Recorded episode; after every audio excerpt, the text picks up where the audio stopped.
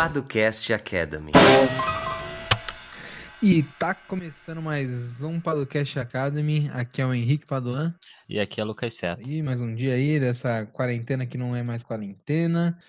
Para quem não nos conhece ainda, nós somos os fundadores da Paduan Seta e do Jurídico por Assinatura, uma plataforma que oferece proteção jurídica para as startups. Então, se você quiser conhecer um pouquinho melhor o nosso modelo de negócio, como isso funciona, uh, é só entrar no link que vai estar aqui na descrição, jurídico para startups.com. E se ficar alguma dúvida, você pode agendar uma reunião online gratuita com a gente. É só entrar na nossa agenda, paduanceta.com.br agenda. Nossa agenda é aberta e gratuita, como o Henrique gosta de dizer. Você escolhe lá melhor dia, melhor hora para você, a gente bate um papo, tira sua dúvida, explica como funciona o jurídico por assinatura. Se você quiser, se não quiser também, né? Sem problema. É, sem problema. Isso é algo bem importante pra gente. E esse podcast que você está ouvindo faz parte do Podcast Academy, né, Henrique? Nosso uhum. querido podcast em que a gente explica as questões jurídicas de forma mais simples para os empreendedores entenderem, verem com o que eles precisam se preocupar, entenderem um pouco melhor sobre o o que acontece juridicamente no negócio deles. Esse é um feedback que a gente recebe, que é bem legal, né? A gente recebe muitos empreendedores que ouvem o Cash Academy e falam: pô, legal, cara, vocês me atentaram para uma situação que eu ainda não tinha pensado. Ou ah, abriram a minha mente aqui para um contrato que eu posso fazer é, e assim por diante, né? Então, saber que tem ajudado os empreendedores é algo que nos motiva a continuar. Então, é, se é o seu primeiro episódio, é, seja bem-vindo. e fique à vontade para dar uma olhada, uma folheada digital no nosso feed para ver os outros episódios. A gente tem aí uma série de episódios que é, fizemos, acho que são mais de 60 episódios. Acho que já são mais de 60 episódios explicando questões jurídicas das startups. Enfim, passeio por aí que vale a pena. E além disso, a gente também tem o podcast Empreendedor. A gente conversa com empreendedores e atores dos ecossistemas de inovação e startups espalhado pelo país. Então, é, vale muito a pena. É isso aí. Esqueci alguma coisa, Henrique? E se você que está nos escutando gosta desse conteúdo, nos ajude divulgando e compartilhando, né, Seta? Que é super importante aí para a gente conseguir espalhar essa palavra que novos ou outros empreendedores possam ter acesso a esse tipo de, de conteúdo e fazer com que o o, o projeto continue e cresça cada vez mais. É isso. É, é... Tem mais algum recado, Henrique, ou não? Ah, eu acho que não. Acho que a gente já pode partir aqui pelo porque a gente vai falar hoje, não? Vamos, vamos lá. É, essa semana aconteceu algo interessante que foi Breaking News, é, breaking news né? É, o nosso presidente. Calma. A presidência Essa instituição do Estado brasileiro, que ainda permanece incólume, foi é, elaborado um projeto de marco legal das startups pelo governo federal, né, que o apresentou ao Congresso Nacional para que passe por esse belo processo legislativo e que um dia se torne uma lei, espero eu. Tá certo. Então, isso foi notícia em muitos grupos de WhatsApp, LinkedIn, é, enfim, tudo que você imagina por aí de startups, pessoal criando esperança. e a gente veio falar um pouquinho sobre a, a lei, né? Sobre uhum. o projeto de lei, né, uhum. Henrique? O que, que ela traz pra gente? O que, que pode mudar? O que, que não vai mudar? Né? Quais são as esperanças, as expectativas? E, enfim, é, esse vai ser um episódio de introdução, né, Henrique? A gente não vai uhum. se aprofundar aqui em nenhum ponto específico da lei, até porque isso demandaria bastante tempo, o que não é o caso, mas futuramente a gente faz episódios específicos sobre alguns pontos mais relevantes da lei para vocês entenderem como é que funciona, o que, que pode ajudar vocês ou o que, que vai atrapalhar e assim por diante. Então, vamos pro episódio, né? Bora.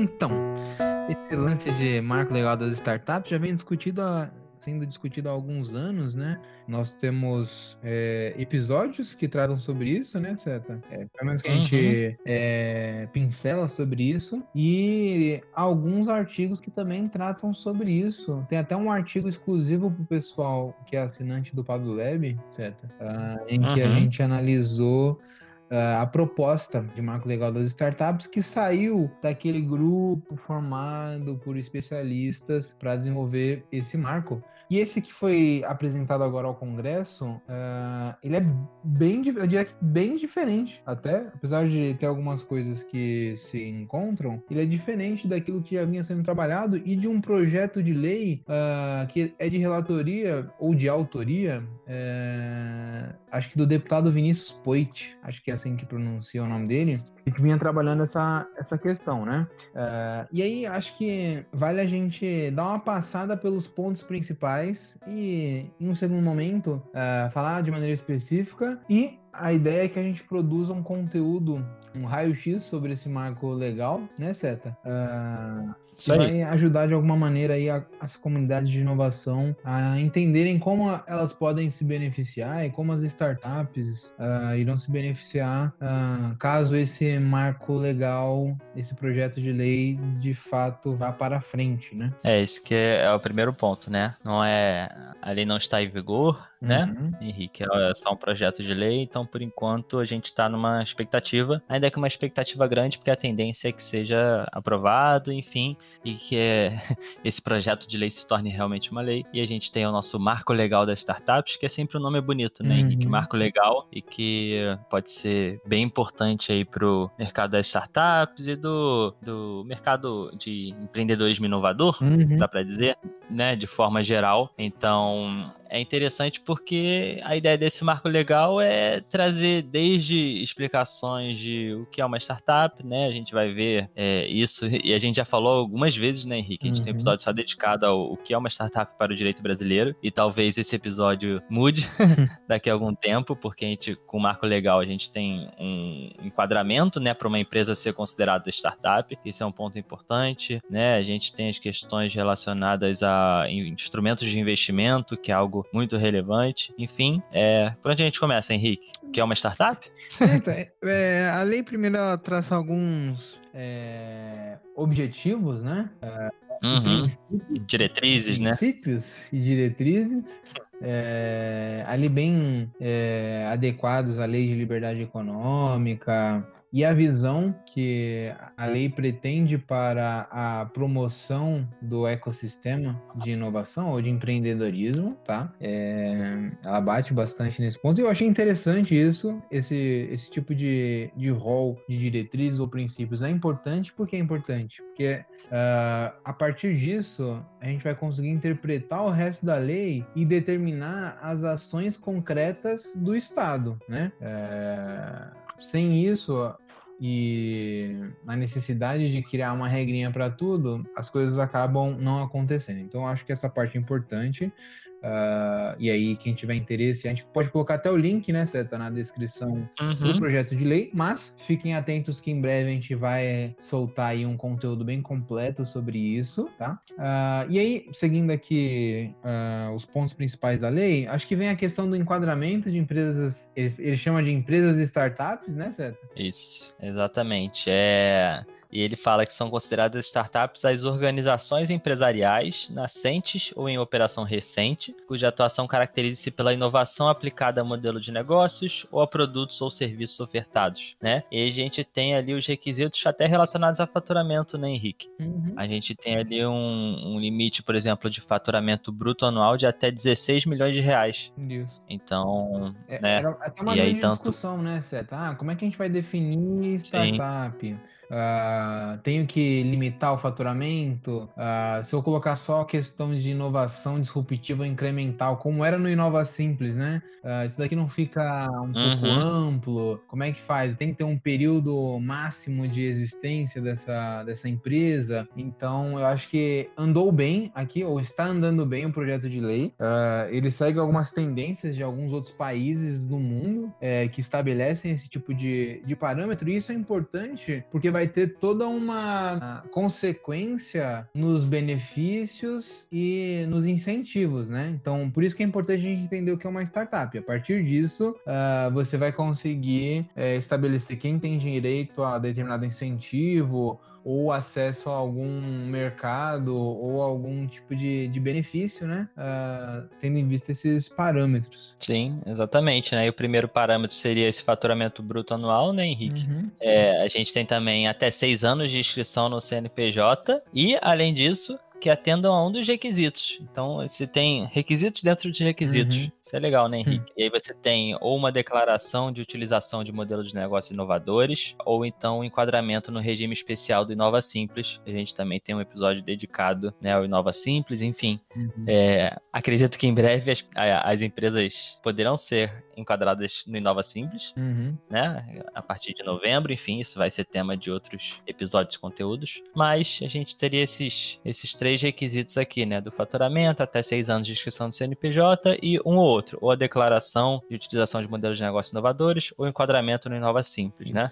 Então, acho que vai bem aqui, né, Henrique? Uhum. A gente não tem muito. É, enfim, tem umas outras questões aqui, mas acho que. É... De contagem de prazo, né? A partir de quando conta seis anos, né? E assim por diante, mas assim a gente já consegue ter uma noção aqui do que, que pretende a lei, né? Uhum, uhum, exatamente. É, aí tem umas outras consequências, mas é, a gente pode falar em outro momento, né? Um segundo ponto super importante, e eu acho que foi muito bem também, para trazer uma clareza e uma segurança para os agentes do mercado, que é relacionado aos instrumentos de investimento, né? Coisas como mútuo conversível agora vai estar previsto em lei, isso daí é sempre algo que você encontra nos textos uhum. dos juristas, né? Não, mútuo conversível é um contrato que não está previsto é, na legislação brasileira, então aqui faz menção expressa ao documento, fala de contrato de opção é, de subscrição de ações ou de cotas, opção de venda de, de ações ou de cotas, enfim, debênture conversível.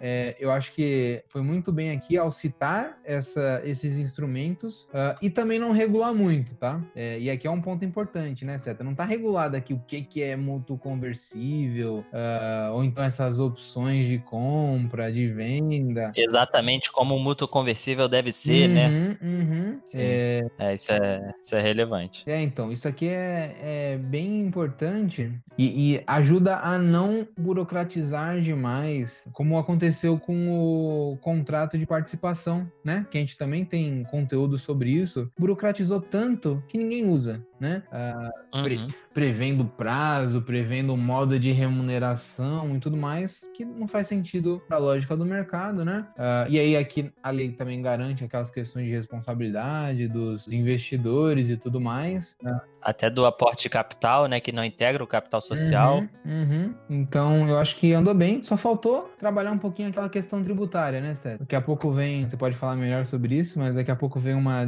diretriz aí da, da Receita Federal e pode ir, ir tudo água abaixo, né? É, como foi com o contrato de participação, né? Que foi muito prejudicado por conta da Receita Federal e da interpretação ali da tributação, né? Mas é, é algo a, ver ainda, né? Mas só de ter citado aqui contrato de mútuo conversível e ele ser algo que é, não está só no campo das ideias, né, Henrique? Uhum. Só nos livros que tratam de direito das startups já é algo interessante. Até então a gente falava, ah, o contrato de mútuo conversível que foi trazido dos Estados Unidos, a gente importou esse contrato e a gente faz algo similar aqui, etc. É, então isso traz até uma segurança aqui para quem vai utilizar esse tipo de instrumento, né? Uhum. De que, poxa, eu estou aqui utilizando mútuo conversível previsto no marco legal das startups e faz todo sentido para o meu contexto, né? Então acho que refletiu bem o que já é feito na prática, né? Que, no geral, são esses os instrumentos de, de investimento que a gente vê realmente é bem interessante nesse sentido. E realmente regras ainda de aporte capital ou de tributação a gente ainda vai ver, mas é, já é um, um bom primeiro passo, né? uhum, né? Uhum, sim. É, um outro ponto relevante que é o que trata ali do fomento, né? A pesquisa, a inovação. Uh, acho que não vale a gente entrar nas regrinhas disso aqui, uh, mas trouxe possibilidades, né? De fundos de investimento em participação, os famosos FIPS, é, de investirem em startups. Isso aqui é um, é um baita de um avanço, né? Já existiam algumas coisas, algumas regulamentações, né? De CVM e tudo mais, mas acho que nada tão explícito assim né? Então a gente está criando aqui toda uma normativa para possibilitar e facilitar o acesso a esse fomento, né? Sim, é, acho que é, essa questão do fomento à pesquisa, desenvolvimento e inovação é algo que está sempre ligado às startups, né? Algo que tem que ser incentivado. A lei aqui né, deu aquela passada geral sobre o assunto. A questão do fundo de investimento e participação é algo bem importante também. Então, vejo como acertada, né? Uhum, uhum. É, a decisão aqui, não, tranquilo, né? é, né? Entra muito aquela questão, né, das empresas que são obrigadas a investir em P&D, né? Ah, uhum. E aqui tá trazendo uma clareza maior. Ah, relacionado a essas questões de aportes e tudo mais. Até aquelas questões relacionadas à lei do bem, né, Seta? Podem ter alguma, algum reflexo aqui, aí vale entender melhor como é que isso vai funcionar mais para frente. Sim, com certeza. Ah, um outro ponto que eu achei bem interessante foi a previsão do. Aqui eles chamam de ambiente regulatório experimental, né? Ah, mas o pessoal normalmente conhece como sandbox regulatório. Nós temos artigo falando sobre isso, né, Seta? Pelo menos uns dois aí. Sim. Que é aquela questão de você criar um ambiente para se testar a inovação, né? Um ambiente de regras ali, né? Ah, eu acho que andou muito bem em prever isso e de descentralizar, né? Não concentrou a decisão de criação dessas sandbox regulatórias no poder central, né? É, ele descentralizou ali para os órgãos e entidades da administração pública. Então, a gente vai ter uma liberdade maior e uma presença maior desse sandbox, ah, que nós já temos um da CVM, né? Antes mesmo de ter lei, a gente já tem com a lei. Eu acho que isso vai trazer mais é, clareza e mais segurança aí para quem quer investir, para quem quer empreender com negócios que tenham um custo regulatório um pouco maior, né? É, eu acho interessante isso que você falou de descentralizar, né? Que a gente não está falando que o marco legal das startups explicou exatamente como vai se dar esse sandbox, né? Como vai ser essa experimentação nesse ambiente regulatório aqui? Ah, como é que vai se dar? A gente não tem isso, né? Mas a gente tem a possibilidade, né, de que os órgãos e entidades da administração pública eles utilizem, né, afastando ali normas, enfim, isso pode dar uma, uma chance bem grande para essas startups que atuam em, em, áreas bem delicadas no quesito regulatório, que elas tenham possibilidade de crescer realmente, né? E de, de impactar ali o seu, seu mercado sem sofrer tanto com, com essa questão regulatória como a gente vê até hoje, né? Uhum, uhum, exatamente. Então, é, essa questão de sandbox é algo é bem interessante, né? É, é quase o MVP regulatório, é, né? Exatamente, é por aí. Legal. É, e o último ponto é relacionado às contratações públicas. Tá? Ah, até num, em um texto, esse texto do Paduleb, é, eu falei que um, um, problema que tinha acontecido no, no projeto de lei que estava sendo trabalhado era a ausência da previsão da forma de contratação pública de inovação, que nos, no grupo é, de especialistas do Ministério é, foi se pensado, tá? Até o pessoal lá do Brasil Lab e tal participou dessa, dessa questão é, de criar um modo de se testar a inovação é, no poder público, né? Você tem um contrato uhum. adequado para isso, uma licitação adequada para isso, um modo de contratação ah, em que você possa testar a inovação, porque a partir dos parâmetros que nós já temos de contratação pública, não é muito adequado, né? Normalmente você vê aí as GovTechs indo para inexigibilidade de licitação mas isso pode ter todo um questionamento lá na frente, né? Uh, e uma falta de, de transparência nessas contratações. Então, eu acho que andou muito bem. Uh, em breve a gente vai fazer uma análise mais detalhada uh, desse procedimento e de como está posto esse contrato né, de solução inovadora, uh, mas eu acho que andou muito bem e ressuscitou algo que o projeto que o Vinícius Poit está lá na relatoria, na autoria, não, não, me recordo se ele era o relator ou se ele é o autor, não tinha, né? Então eu acho que vai ser um baita de um avanço para a gente conseguir ter uma administração pública não tão engessada e com serviços públicos é, ineficientes, né? E a inovação pode ajudar nisso. É, eu acho interessante essa parte aqui que fala justamente sobre isso, né? E fala da administração pública que pode restringir ali a participação da licitação só para startups. Uhum. Então, pô, vai ser uma licitação direcionada para startups e que veja se, se te lembra algum tipo de evento, Henrique. Olha só, a delimitação do escopo da licitação pode se restringir à indicação do problema a ser resolvido e dos resultados esperados pela administração hum. pública, dispensada a descrição de eventual solução técnica previamente mapeada e suas especificações técnicas, e caberá aos licitantes propor diferentes meios para a resolução do problema, né? Uhum. Então, dá para dizer que a licitação tá quase um hackathon. Exatamente, né? exatamente. a licitação virou um startup weekend, não sei. Mas é, é, interessante, né, essa ideia de, olha, eu vou apresentar aqui, aqui, um problema da administração pública e o que, que a gente espera, né? Qual a resolução que a gente espera. Agora, como vai ser feito, essas startups que estão aqui na licitação que vão dizer e a gente pode eventualmente testar ali e isso se bem linkado também com sandbox sandbox regulatório pode ser interessante, né? Total, total. Eu acho que tivemos um bom avanço. Eu fiquei esperançoso com esse projeto aqui. Eu acho que é, chegando agora na Câmara, é, vai ter uma, alguma modificação e casar um pouquinho com o projeto que já está lá. Por exemplo, Sociedade Anônima Simplificada tinha que estar dito aqui, né? O que não está mas no outro projeto está. Então, eu acho que a gente vai ter bons avanços e espero que é, esse trâmite legislativo é, consiga, de alguma maneira, uh, atender à velocidade do mercado, né? Sabe que está mais de dois anos discutindo isso aí e agora que chegou um, uma proposta do governo, é, eu acho que a gente tem que agilizar isso aí porque o, o ecossistema como, como um todo precisa. Ele pede. ele clama. Ele pede, ele anseia. é isso. Enfim, acho que é isso. Uh, fiquem atentos aí aos próximos passos e conteúdos que a gente vai produzir sobre isso. Tem muita coisa interessante aí pra gente falar. E se ficar alguma dúvida ou tiver alguma sugestão, não deixe de nos mandar uma mensagem, um sinal de fumaça, uma carta, marca uma reunião com a gente, que a gente está aqui à disposição, isso é super importante. E nesse momento, Lucas Seta, é chegado hum.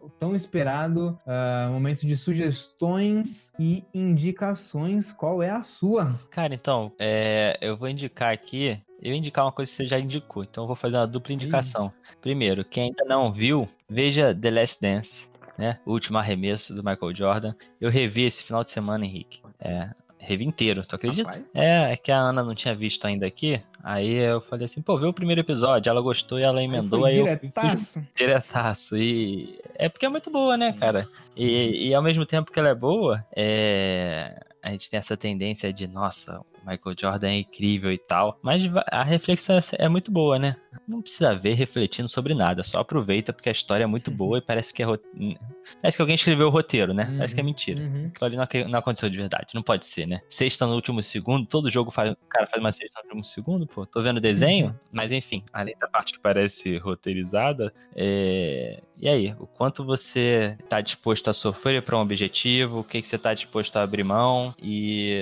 a forma que ele tratava os companheiros é justificada ou não, né? Isso vale para o ecossistema de inovação de startups como um todo, né? Serve para a então, vida. Acho que é muito legal. A gente vê, serve para a vida, né? Mas a gente vê o pessoal idolatrando aí o The Last Dance e o Michael Jordan, mas tem pontos que a gente tem que pensar, será? Uhum. Qual o custo disso? É. Uhum. E ou não, mas o legal é o debate. Enfim, é, é isso aí. É minha recomendação para quem ainda não viu, ainda tá em tempo, né? Você não perdeu a chance e agora acabou. Então, a gente tem isso, né, Henrique? A gente vê uma, putz, perdi, perdi a vibe do momento, todo mundo tava falando agora não mais, então vou deixar de lado.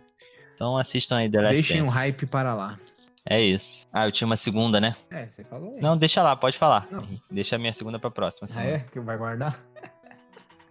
a minha recomendação vai ser uma. Eu me rendi, né, Seta? Aos livros digitais. Uh, quem me conhece aí sabe que eu gosto muito de livros. É, e essa semana eu comprei um Kindle, né? E tem sido uma ótima experiência. Então, essa é a minha sugestão. Comprei um Kindle ou algum leitor aí de livro digital, uh, porque é bem interessante. Parece que tá lendo um livro mesmo.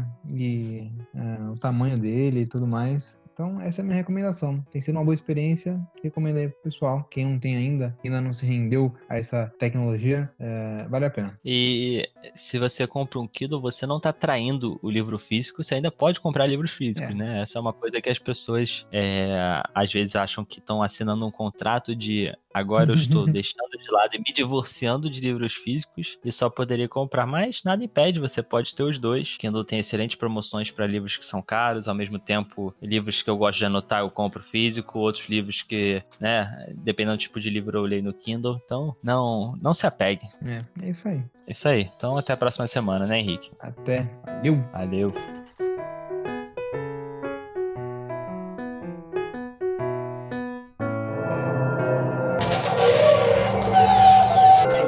Edição Guilherme Gadini.